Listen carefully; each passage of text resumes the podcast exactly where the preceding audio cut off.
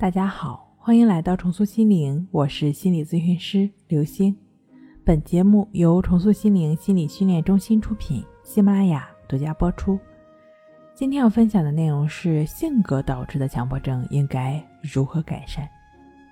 其实性格本身没有什么好坏之分，不论外向还是内向，都有自己的优缺点。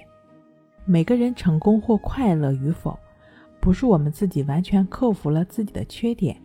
而是来自我们把优点发挥到了极致，所以我们能做的，或者是说正确的做法是改善自己的性格，而不是要完全改变性格。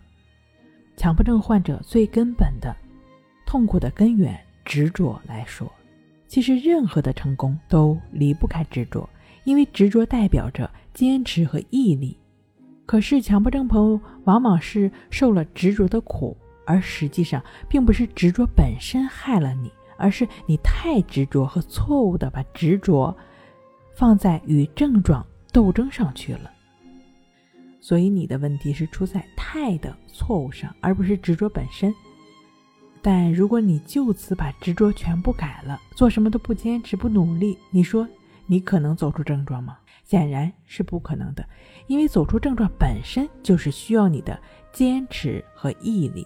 只是需要你把执着放在正确的地方，同时客观的看待问题，放弃那个态。